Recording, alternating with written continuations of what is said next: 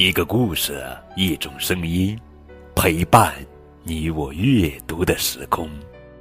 亲爱的宝贝，这里是荔枝 FM 九五二零零九绘本故事台，我是高个子叔叔。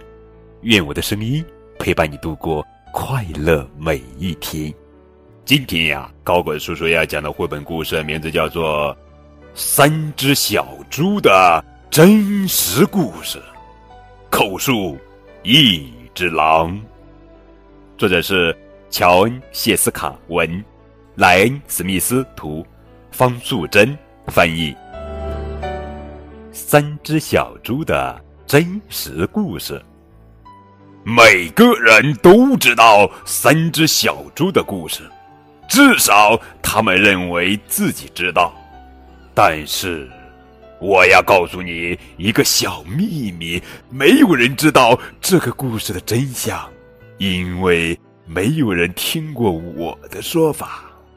我是一只狼，叫亚历山大，你可以叫我阿力。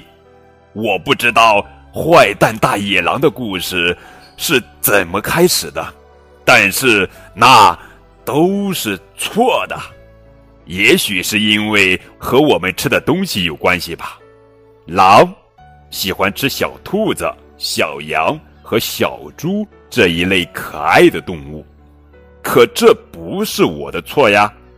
我们天生就是这样的呀。起司汉堡也很可爱。你喜欢吃汉堡，那么大家也可以说你是大坏蛋喽。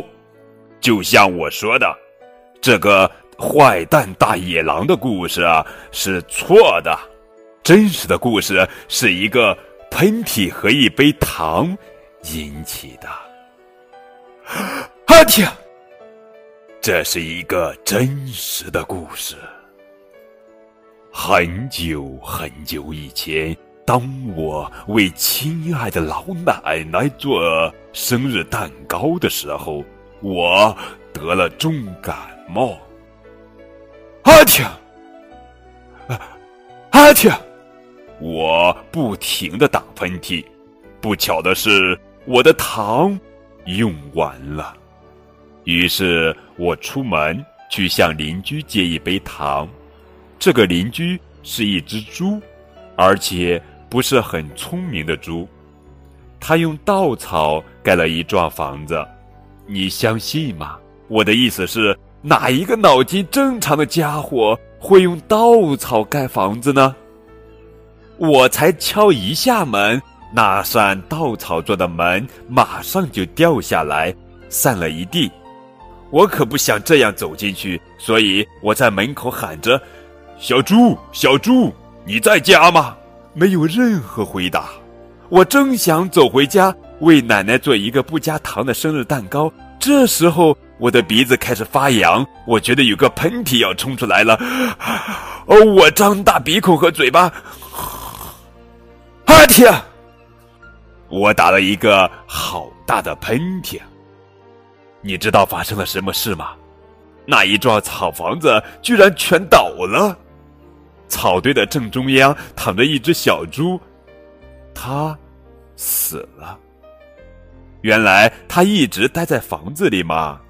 对于狼来说，如果放弃草堆里这块上好的猪肉，那是很丢脸的事。所以，我把它吃掉了，就当做那是一个好大的起司汉堡。我觉得舒服多了，但是我还是缺少一杯糖，所以我走到另一个邻居的家。这个邻居是第一只小猪的弟弟，他比较聪明一点。但是也没有聪明多少，因为他用树枝盖房子。我按了一下门铃，没有回答。我喊着：“朱先生，朱先生，你在家吗？”他大吼：“走开了！你这只狼，你不能进来！我正在刮胡子。”当我觉得又一个喷嚏要冲出来了，我紧紧的抓着门把。啊天！我的鼻子好痒，哼哼哈。阿嚏！我试着要把嘴巴捂起来，但是，阿嚏！我又打了一个好大的喷嚏。嗯，你一定不相信，这家伙的房子跟他哥哥的一样，全倒了。当灰尘都散开以后，我看到这只猪也死了。哦，我的天哪！如果食物丢弃在外面，它很快就会腐烂。所以我唯一能做的就是再吃一顿晚餐，就当做第二个起司汉堡吧。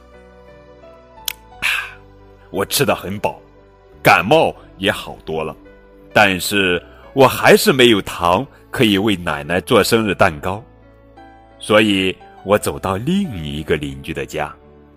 这个家伙是那两只小猪的弟弟，他一定是家族里最聪明的一只猪。他用砖头盖房子。我敲一敲门，没有回答。我喊着：“猪先生，猪先生，你在家吗？”你知道那只小猪怎么回答吗？走开！你这只狼，不要再来烦我了！哼，他真的太没有礼貌了。也许他有一大袋的糖，却不肯给我一小杯，让我为奶奶做生日蛋糕。哼，真是一头猪！我正想要离开，打算回去做一张生日卡片，不做生日蛋糕了。这时候，我的感冒又发作了，我的鼻子好痒，我我，啊天！我又打了一个大喷嚏，猪小弟大叫：“喂，你那个又老又丑的奶奶不是只吃肉吗？吃什么蛋糕？你不要骗我了，我绝对不会开门的。”我一直是很冷静的，但是他这样侮辱我的奶奶，我开始发狂了。当警察围过来的时候，我正要打破猪小弟的大门。在整个过程中，我的鼻子一直痒痒的，鼻孔、嘴巴张得大大的，并且不停的啊 嚏啊嚏啊嚏，不停的打喷嚏。接下来的故事，就像他们说的那样了。当记者们知道我把两只小猪当做晚餐吃掉了，他们都认为一个生病的家伙要去接一杯糖，这种事听起来一点也不刺激，所以他们就把故事夸大扭曲了。一只大野狼狠狠地吹，吹，吹倒了小猪的房子。从此以后，他们就认定了我是坏蛋。大野狼，喏，真实的故事就是这样喽。我被冤枉了。对了，亲爱的小宝贝，也许你可以借我一杯糖哦。哈哈哈。好了，宝贝，这就是今天的绘本故事《三只小猪的真实故事》。如果你喜欢这个故事，可以为高鬼叔叔。点一个大大的赞，当然也可以把高鬼叔叔讲的故事分享给你的朋友来听，好吧？更多互动可以添加高鬼叔叔的微信账号，等你哦。